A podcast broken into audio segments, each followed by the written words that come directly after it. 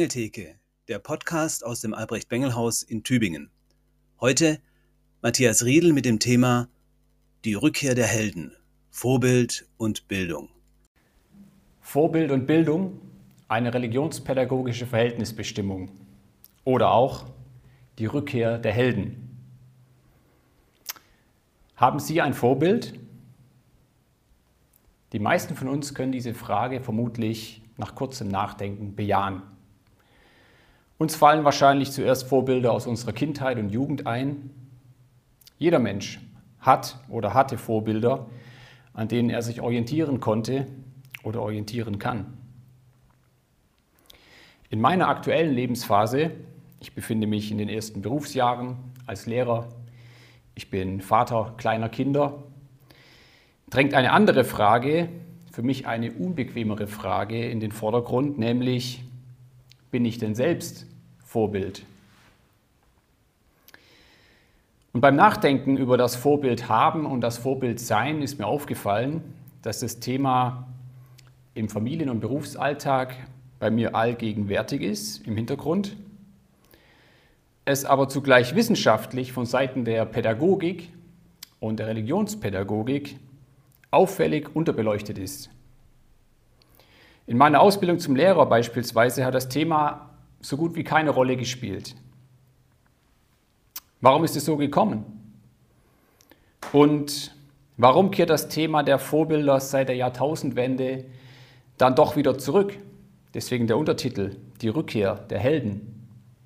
Welche Rolle spielen Vorbilder für Bildungsprozesse? Diesen Fragen möchte ich nachgehen in diesem Vortrag, den ich in vier Teile gegliedert habe. Erstens der Auszug der Vorbilder aus der Pädagogik. Zweitens die Rückkehr der Helden. Drittens die Wiederentdeckung der Vorbilder durch die moderne Lernpsychologie. Und viertens biblische Figuren als Vorbilder oder als Frage formuliert, wie können biblische Personen zu Vorbildern werden. Erstens, der Auszug der Vorbilder. Die Geschichte vom Auszug der Vorbilder aus der Pädagogik ist im Grunde schnell erzählt. In den letzten 50 Jahren hat das Thema Vorbilder kaum noch eine Rolle gespielt in der deutschsprachigen Pädagogik. Das Thema galt als rundweg erledigt und verbraucht. Wie ist es dazu gekommen? Der emeritierte Erziehungswissenschaftler Horst Rumpf konnte im Rückblick auf seine eigene Jugend noch mühelos seine Vorbilder benennen. Das waren der Fußballer Fritz Czeppan, der Boxer Max Schmeling und der Weltkriegsheld Manfred von Richthofen. Das waren die Vorbilder seiner Jugend, 30er, 40er Jahre. Was hatten die genannten gemeinsam? Es waren allesamt strahlende Siegertypen. Typen, zu denen man aufgeschaut hat. Aber, so räumt Rumpf selbst ein, alle drei lagen auf der Linie nationalsozialistischer Propaganda. Und genau darin, im Missbrauch der Vorbilder durch die Nazis, liegt der Ursprung für die Krise der Vorbildsthematik überhaupt und für den Auszug der Vorbilder aus den pädagogischen Lehrbüchern. Belege für diese nationalistische Funktionalisierung der Vorbilder gibt es zuhauf. 1932 beispielsweise erschien ein 500 Seiten starkes Buch das Ehrenbuch deutscher Lehrer. Unter der Überschrift des Lehrers letzten Gruß findet man dort folgende Passage. Ein Lehrer einer Mädchenschule hatte folgenden Satz seinen Schülerinnen an die Tafel geschrieben. Die ernste Stunde ruft auch mich zur Fahne. Ich bin bereit, gern und freudig mein Leben zu opfern auf dem Altar des Vaterlandes. Ehrenvoll oder nie sehen wir uns wieder. Gott schütze euch alle und gebe uns den Sieg. Lebt wohl und bleibt brave deutsche Mädchen. Lebt wohl, euer Lehrer. Einige Wochen später erhalten die Schülerinnen die Nachricht vom Heldentod ihres Lehrers und schmücken als letztes Zeichen ihrer Zuneigung und Liebe die Tafel, auf die dieser Satz geschrieben war. Und die Tafel wird ins Archiv der Schule geräumt. Schaut man dann in die Schulbücher der Nachkriegszeit findet man dort im Grunde dieselbe Leitbildpädagogik, nur dass jetzt eben entnazifizierte Vorbilder präsentiert werden. Der pädagogische Impetus aber ist der gleiche. Vorbilder sind moralische Überfiguren, Helden der Geschichte, zu denen die Jugend aufschauen muss, um Sitte und Moral zu lernen. So kann man zusammenfassend sagen, von 1920 bis 1960 war die Vorbildpädagogik das unhinterfragte Modell des moralischen Lernens. Man ging also von einer irgendwie gearteten Werteübertragung von den Vorbildern auf die Lernenden aus.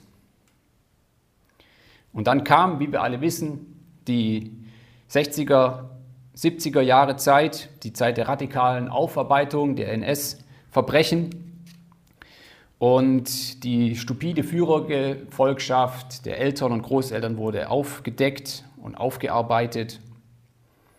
Und diese Aufdeckung auch der Schuldzusammenhänge der Nazizeit war unumgänglich, war notwendig. Doch in der pädagogischen Wissenschaft schüttete man das Kind mit dem Bade aus. Denn die grundsätzliche Demontage aller Vor- und Leitbilder wurde das neue Lieblingsthema der linksintellektuellen Szene um die Frankfurter Schule. In den 70er Jahren schrieb die Psychoanalytikerin Margarete Mitscherlich das einschlägige Buch Das Ende der Vorbilder. 1973 verfasste der Schriftsteller Siegfried Lenz einen Abgesang auf alle Vorbilder mit dem Titel Das Vorbild. Und in diesem Roman unterhalten sich drei Lehrer über die Bedeutung von Vorbildern in der Pädagogik und Lenz lässt einen der Protagonisten Folgendes sagen. Wenn Sie mich fragen, Vorbilder sind doch nur eine Art pädagogischer Lebertran, den jeder mit Widerwillen schluckt, zumindest mit geschlossenen Augen. Sie erdrücken doch den jungen Menschen. Vorbilder im herkömmlichen Sinne, das sind doch prunkvolle Nutzlosigkeiten. Fanfarenstöße einer verfehlten Erziehung, bei denen man sich die Ohren zuhält, peinliche Überbautypen, mit denen versucht wird, jungen Leuten einen Minderwertigkeitskomplex beizubringen, indem man sie zwingt, vor erdrückenden Denkmälern zu leben.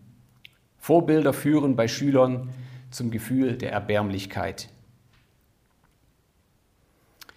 Die Beispiele sollen genügen, um zu zeigen, das Thema der Vorbilder war erledigt. An die Stelle der Vorbilder trat dann ein neues Bildungsideal, das Ideal der Moderne der Autonomie als neues Leitbild in der Pädagogik, also die Selbstbildung, die Selbstverwirklichung als das neue große Versprechen. Junge Menschen sollten und könnten ab jetzt ihre Identität und Moral nicht mehr von anderen lernen, sondern ganz aus sich selbst herausbringen. Das Vorbild, könnte man verkürzt sagen, wurde verdrängt durch das Selbstbild. Auch die empirische Jugendforschung bestätigt diese Verdrängung der Vorbilder. Hast du ein Vorbild?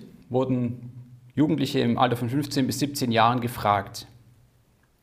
Im Jahr 1955 beantworteten noch 44 Prozent der Jugendlichen die Frage mit Ja.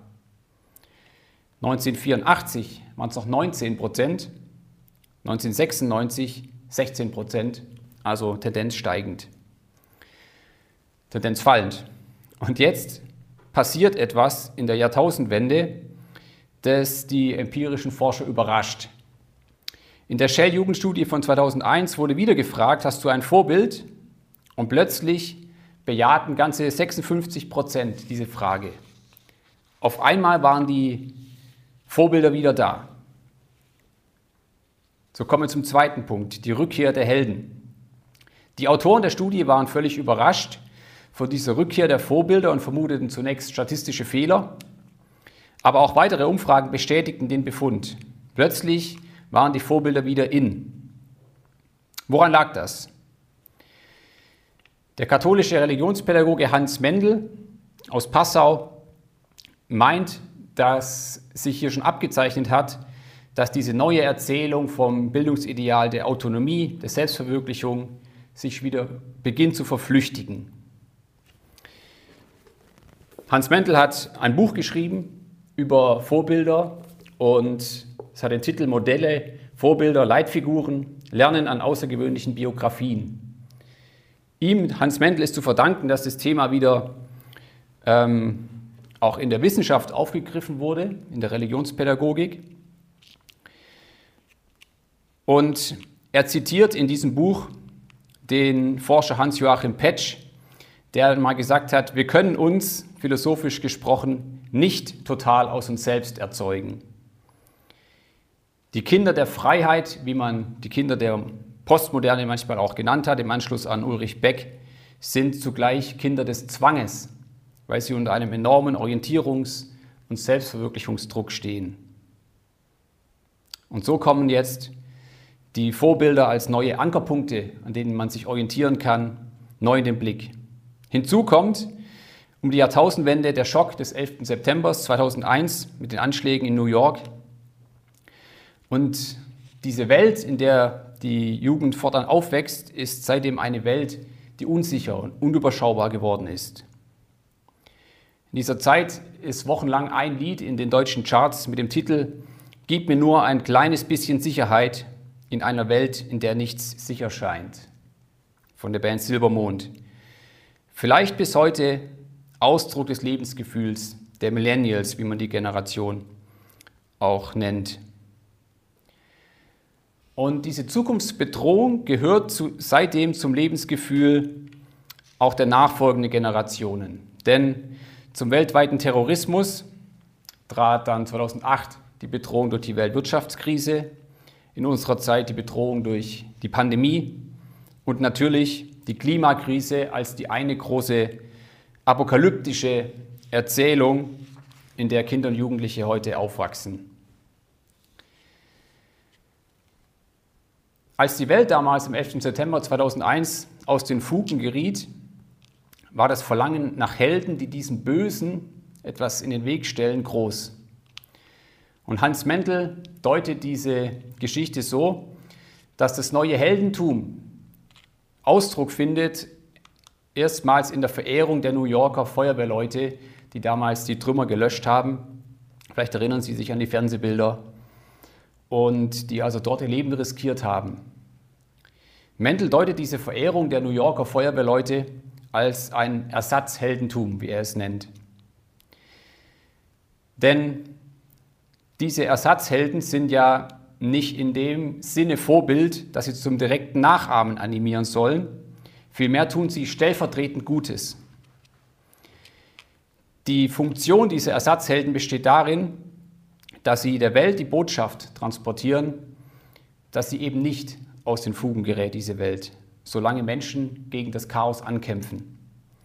Und durch meine Verehrung dieser Helden partizipiere ich am Gutsein und am Erfolg dieser Helden, dieser Vorbilder.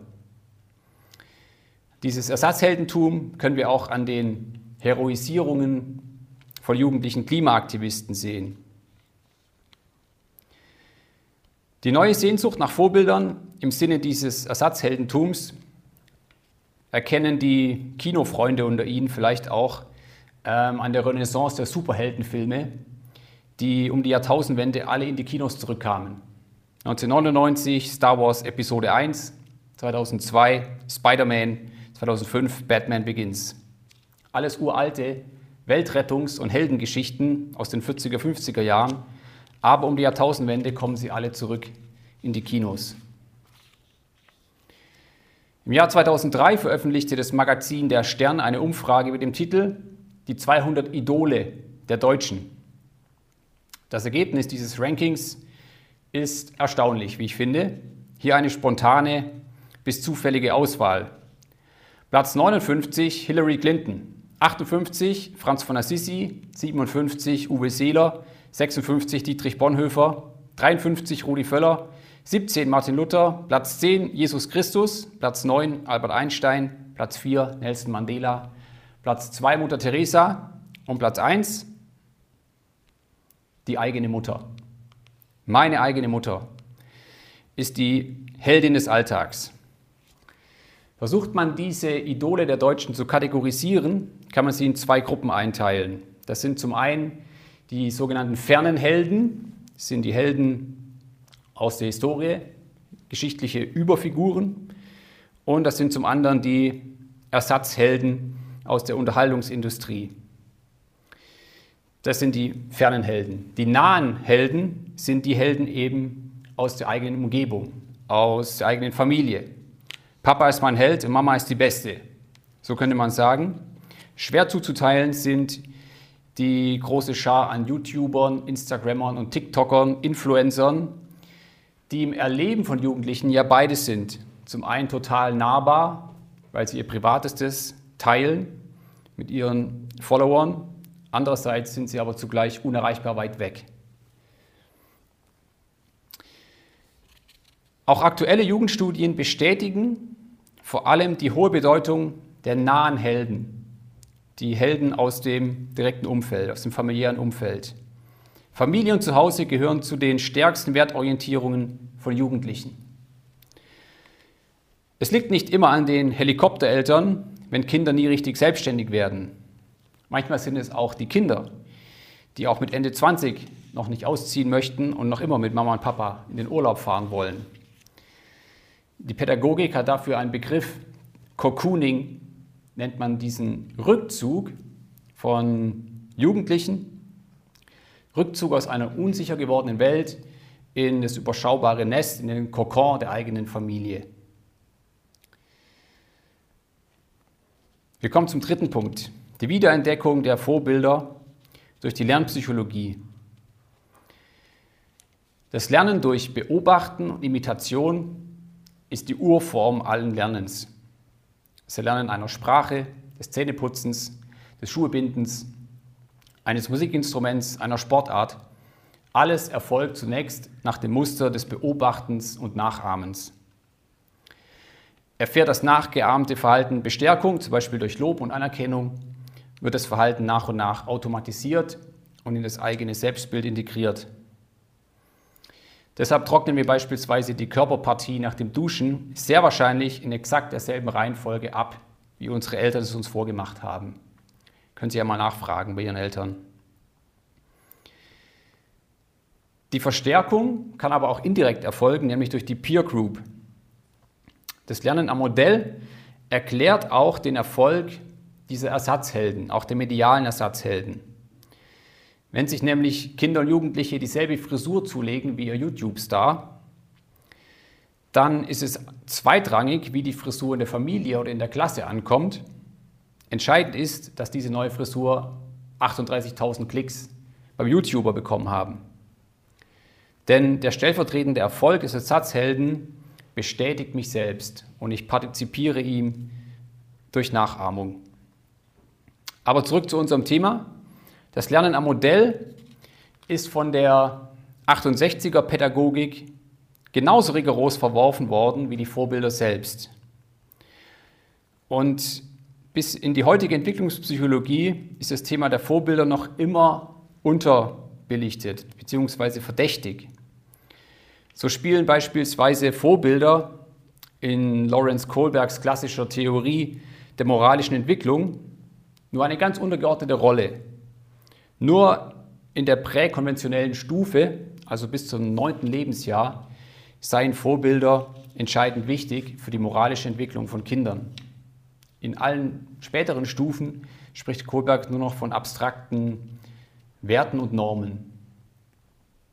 Aber können Werte und Normen ein Ethos prägen, wenn sie sich nicht in echten Biografien als tragfähig erwiesen haben? Junge Menschen gehen nicht abstrakten Ideen und Begriffen nach, sondern glaubwürdigen Menschen, die diese Werte und Normen verkörpern oder verkörpert haben.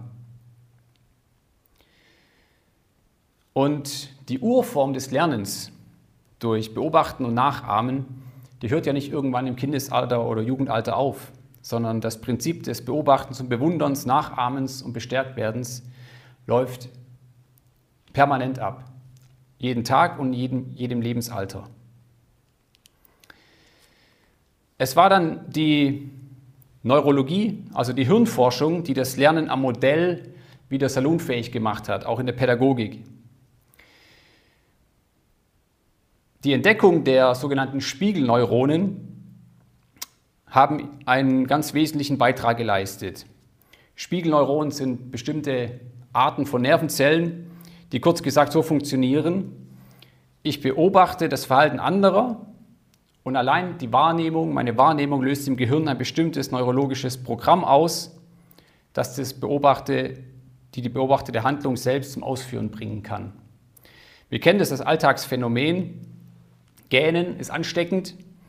Lacht einer, lachen andere mit.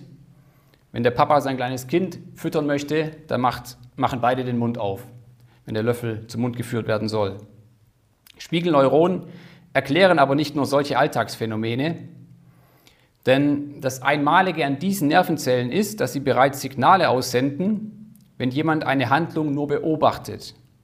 Und zwar genau dieselben Signale, wie wenn der Beobachter die Handlung selbst ausführen würde.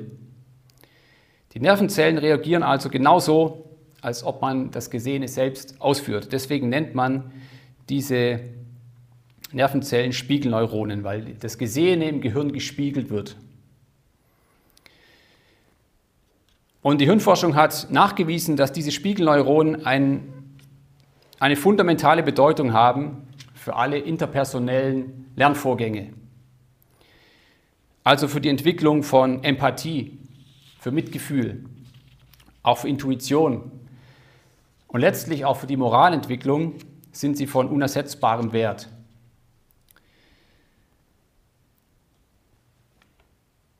Ich komme hiermit zum vierten Punkt, zu der eigentlich religionspädagogischen Fragestellung. Wie können eigentlich biblische Personen Vorbilder sein und Vorbilder werden? Die biblischen Figuren unterscheiden sich in einem wesentlichen Punkt von den vorgenannten Helden aus Geschichte und Unterhaltungsindustrie, nämlich dadurch, dass sie keinerlei Heroisierungen nötig haben. Sie werden in der Bibel eben nicht als moralische Übermenschen dargestellt. Denn eines eint diese Person des Alten und Neuen Testaments, nämlich der Glaube daran, dass nur einer gut ist, nämlich der lebendige Gott. Die biblischen Vorbilder wollen gar nicht selbst strahlende Glaubenshelden sein, sondern sie verweisen mit ihrem Glaubensleben letztlich auf Jesus Christus, der das eine Vorbild Gottes für uns Menschen ist.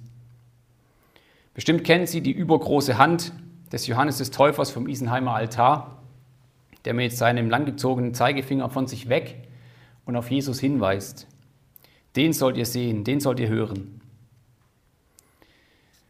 Und ich möchte diese biblischen Personen als doppelte Spiegelbilder bezeichnen. Denn in ihren Biografien spiegelt sich einerseits die Wahrheit und die Liebe Gottes, andererseits spiegeln sich in den Biografien von Abraham, Josef, David, Ruth, Petrus und so weiter elementare Lebenserfahrungen, sodass jeder, der diese Geschichte hört oder liest, geradezu eingeladen wird, in diese Geschichte mit seiner eigenen Biografie mit einzusteigen. Und wir lernen dann dort in diesen narrativen Biografien nicht, wie wir selbst das Leben autonom in die Hand nehmen können, sondern wir lernen, wie das Leben in der Beziehung zum lebendigen Gott gelingen kann. Und die biblischen Narrative bieten auch keine einfache Wertübertragung, wie man das in der alten Leitbildpädagogik angenommen hat. Damals war man ja davon ausgegangen, man müsste den Kindern das Vorbild nur möglichst tugendhaft und möglichst heldenhaft vor Augen malen und schon würde auf mysteriöse Art und Weise irgendwie diese Wertübertragung stattfinden und die Kinder würden so mutig werden wie Martin Luther oder so barmherzig wie Mutter Teresa. Die Bibel zeichnet ein ganz realistisches, ein bodenständiges Bild von den Glaubenszeugen. Vielleicht kennen Sie das berühmte Guter Samariter-Experiment von 1973, das an der Princeton University durchgeführt wurde. Es war ein, eine Versuchsanordnung, in der man angehende Pastoren folgende Aufgabe gegeben hat. Sie sollten eine Predigtarbeit, eine Exegese schreiben über den barmherzigen Samariter, Lukas 10, einen Vortrag schreiben und ihn direkt im Anschluss präsentieren. Die Präsentation aber sollte in einem nebenstehenden Gebäude stattfinden. Nach und nach wurden dann die Studenten einzeln auf dem Weg zur Präsentation geschickt und auf dem Weg ins Nebengebäude wurde jetzt ein Schauspieler engagiert, der dort am Wegesrand lag und eine akute Notsituation vorgespielt hat. 40 Studenten, die sich gerade mit dem barmherzigen Samariter beschäftigt hatten, wurden also an diesem in Notgefallenen vorbeigeführt und von diesen 40 halfen letztlich nur 14. Etliche rannten scheinbar das Opfer buchstäblich über den Haufen. Eine einfache Wertübertragung von den Personen der Bibel auf die Leser findet also so nicht statt. Es gibt aber Modelle, die hilfreich sind, wie wir uns der Frage annähern können, wie biblische Personen Vorbilder sein können, Vorbilder werden können. Der katholische Bibeldidaktiker Franz Wendel Niel zum Beispiel spricht von einer affektiven Aneignung und hat ein fünfstufiges Modell entwickelt, das klar machen soll, wie biblische Erzählungen, wenn sie wieder und wieder erzählt und gehört werden, identitätsstiftend wirken können. Diese fünf Stufen möchte ich ganz kurz skizzieren. Die erste Stufe ist die Stufe der Empathie. Der Leser versetzt sich also in die, in die fremde Welt der Erzählung hinein. Die zweite Stufe ist die Übertragung. Die Erzählung ruft eigene Erinnerungen und eigene Erfahrungen in mir wach. Dritte Stufe ist die Antizipation. Erhoffte oder befürchtete Lebenssituationen werden in der biblischen Figur vorweggenommen und sozusagen durchlebt. Die vierte Stufe ist die Spiegelung. Das eigene Leben oder das eigene Schicksal wird in der Erzählung wiedererkannt. Und die fünfte Stufe nennt er die Substitution. Da kommt es dann zu einer Identifikation des Lesers mit der biblischen Gestalt und der Leser fällt mit seinem eigenen Leben sozusagen in diese Geschichte hinein. Diese letzte, diese fünfte Stufe ist eigentlich das Ziel des persönlichen Bibellesens. Denn hier beginnt die Bibel zu mir zu sprechen. Hier wird der Trost Hiobs zu meinem Trost, der Mut Davids wird zu meinem Mut, der Zuspruch an Petrus wird zum Zuspruch an mich. Und eine Bibeldidaktik, die der Bibel genau diese Wirkmächtigkeit zutraut und ihre Methodik von ihr ableitet, wird deswegen vorschnelle und platte Übertragungen vermeiden. Ein Beispiel. Bei der Besprechung der Emmaus-Perikope in Lukas 24 sollten wir solche schülerorientierten Fragen wie, wann bin ich selbst schon einmal weggelaufen oder was kann ich von den Emmaus-Jüngern lernen, vermeiden. Denn so wird ja der Versuch unternommen, dass diese Geschichte Teil meiner Lebensgeschichte wird. Unser Ziel sollte aber umgekehrt sein, wie werde ich Teil der Emmaus-Geschichte? Mein Ziel als Erzähler dieser Geschichte sollte vielmehr sein, die Emmaus-Geschichte so gut zu erzählen, dass die Zuhörer mit auf den Weg genommen werden nach Emmaus und am Ende des Weges Jesus begegnen. Ich möchte abschließend vier ganz kurze Tipps geben für die Praxis, wenn Sie selbst mit Kindern und Jugendlichen zu tun haben, möchte ich Ihnen folgenden vier Punkte weitergeben. Erstens, nicht aufhören, biblische Geschichten zu erzählen. Wenn wir mit dem Erzählen biblischer Geschichten nach dem Grundschulalter aufhören, und es geschieht sehr oft, dann verstellen wir Jugendlichen den Blick auf die biblischen Vorbilder, gerade in der Zeit der Pubertät, wo sie die Orientierung am nötigsten haben. Zweitens, die ganze Geschichte erzählen und den biblischen Figuren nicht die Kanten abschleifen. Drittens, die Leerstellen in biblischen Erzählungen nutzen. Manche biblischen Geschichten sind ja so erschreckend kurz berichtet, dass sie geradezu danach schreien, die Fantasie spielen zu lassen und sich vorzustellen, wie hat beispielsweise Abraham und Isaak reagiert in der Geschichte von der Opferung Isaaks in Genesis 22. Was hat Sarah gedacht, die zu Hause bleiben musste? All das wird nicht erzählt, aber die Fantasie ist angeregt und ist ein Weg, in diese Geschichte einzusteigen. Oder denken wir an das offene Ende im Gleichnis von den beiden Söhnen in Lukas 15. Wie ist die Geschichte ausgegangen? Und noch ein vierter Tipp, auf unmittelbare Transfers verzichten.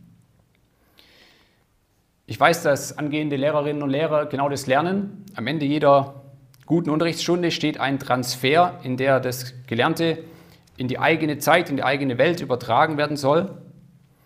Aber im Falle der Beschäftigung mit den Personen der Bibel rate ich davon genau ab. Denn die Gefahr solcher Transfers sehe ich in der Banalisierung der Geschichte. Der Prophet Amos wird dann zum ersten Sozialdemokrat. Martin Luther wird zum ersten Vertreter von Amnesty International. Aber das Eigentliche der biblischen Geschichte ist ja der Verweischarakter auf den lebendigen Gott. Und die Wirkung von diesen biblischen Vorbildern ist langfristig angelegt. Und deswegen sollten wir diese Wirkung nicht durch plumpe Übertragungen zu einem vorschnellen Abschluss bringen. Vorbild und Bildung, das war der Versuch einer aktuellen Verhältnisbestimmung. Ich halte es für eine sehr gute Entwicklung, dass diese beiden zerstrittenen Geschwister, Vorbild und Bildung, wieder zusammenzufinden scheinen in der pädagogischen Wissenschaft und in der Religionspädagogik. Und ich hoffe, Sie konnten ein oder zwei Gedanken für Sie mitnehmen, für Ihre Arbeit, für Sie persönlich. Und ich bedanke mich für die Aufmerksamkeit.